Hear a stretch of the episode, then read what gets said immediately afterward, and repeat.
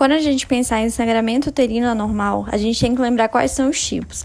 E os tipos são definidos com aquele sistema famoso do Palm-Cohen. Palme são as afecções estruturais que podem ser identificadas por exame de imagem histopatológico. Então, basicamente, aquela mulher que está tendo um sangramento uterino normal está com algo estrutural. Coen são as afecções não estruturais que não podem ser identificadas por esse tipo de exames.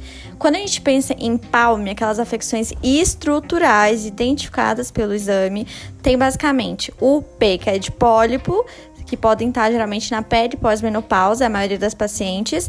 A, de adenomiose, e aí a, a profundidade vai depender do miômetro atingido. L, leiomiotomatose, sintoma varia de acordo com a localização. E o M é de malignos, tem uma incidência aumentada na pós-menopausa. Então, palme, pólipos, adenomiose, leomiomatose, malignos.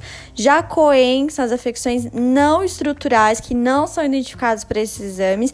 Nós temos C de coagulopatias, O de ovulação anormal, E fator endometrial e iatrogenias médicas e N aqueles que estão não especificados ou não classificados.